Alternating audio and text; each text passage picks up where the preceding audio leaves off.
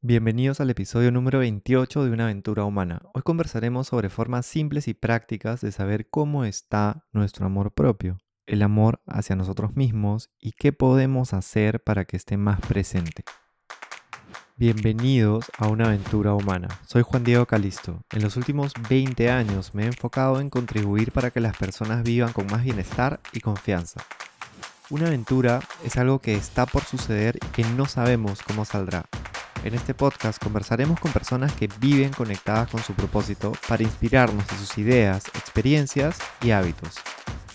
Cada uno de nosotros está en una aventura humana. No sabemos cuál será el resultado, pero podemos disfrutar el proceso y construir la vida que soñamos desde decisiones cotidianas. Empezamos.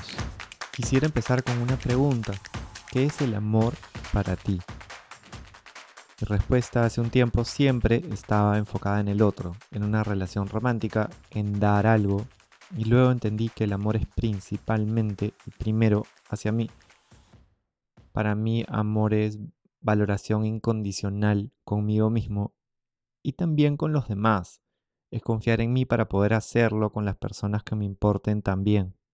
Es contribuir con el otro y cuidar mi bienestar al mismo tiempo es saber poner límites para cuidarme.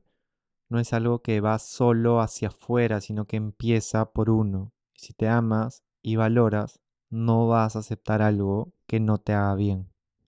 El amor lo entiendo como algo que trasciende lo romántico. Está en la amistad, en cualquier interacción con un niño que puedo tener, con una niña, en un gesto con algún amigo y por supuesto que empieza conmigo.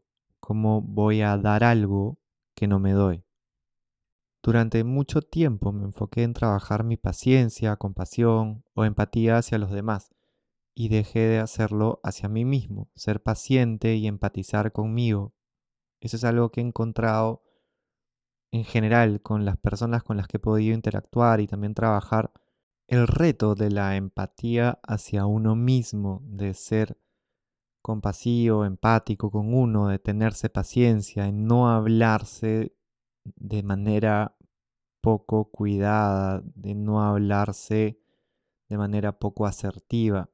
Algo muy común es que las personas que desarrollan esto se empiezan a enfocar hacia afuera, pero no vuelven hacia uno, en agradecerse más, en tener más paciencia y empatía con uno mismo y en valorar también el esfuerzo, enfocarse en el proceso y no siempre en el resultado. Una analogía que puede ayudar es cómo tú le hablarías a una persona que tú quieras mucho cuando se haya equivocado.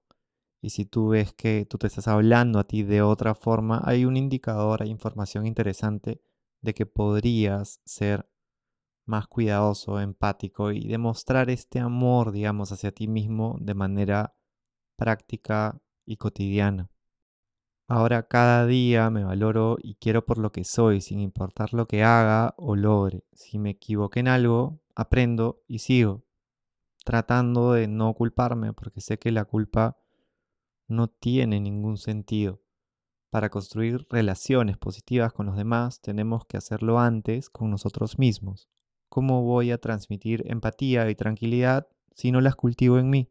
¿Cómo está tu relación contigo mismo? ¿Qué haces cuando por ejemplo, estás enamorado de alguien, cómo lo tratas, cómo le hablas, cómo lo sorprendes, cómo sueles hablarte a ti cuando algo no sale bien, cómo te hablas durante diferentes momentos de tu día. Si te preguntara del 1 al 10 cuánto sientes que te estás amando, ¿qué dirías? Esta pregunta no es para que te juzgues o marques un check, sino para que pienses de qué forma puedes hacer que ese amor hacia ti esté más presente.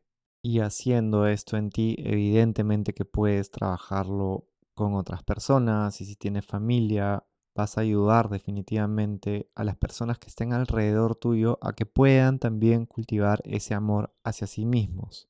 En el libro Coaching con Inteligencia Emocional, los autores empiezan con la valoración de uno mismo, que en inglés le llaman self-regard. Esto me parece innovador y que aporta mucha claridad. Es el primer componente para medir la inteligencia emocional. La valoración de ti mismo es sobre quién eres, no sobre lo que haces. Responde a la pregunta cuánto te valoras a ti como persona.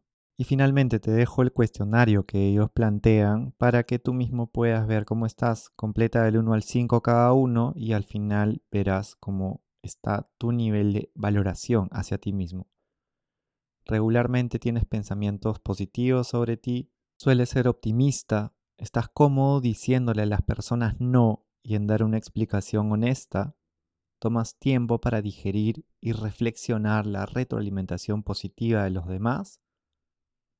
Raramente o nunca le echo la culpa a los demás, no evito el conflicto, pero lo recibo de manera asertiva con un comportamiento positivo, raramente o nunca critico mi apariencia física y raramente o nunca quisiera ser alguien más. El puntaje total es 40 porque son 8 componentes que te he compartido y puedes ver cómo estás, como te decía, sin culpa, sin buscar sentirnos mal, simplemente con curiosidad ver cómo estamos para que podamos incrementar esta valoración de nosotros mismos que va a cultivar este amor propio o este amor hacia nosotros mismos y que nos va a ayudar a poder también compartirlo con los demás.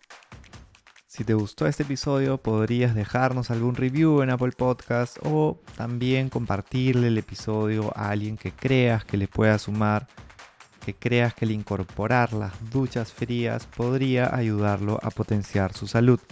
Gracias por escucharnos y hasta pronto.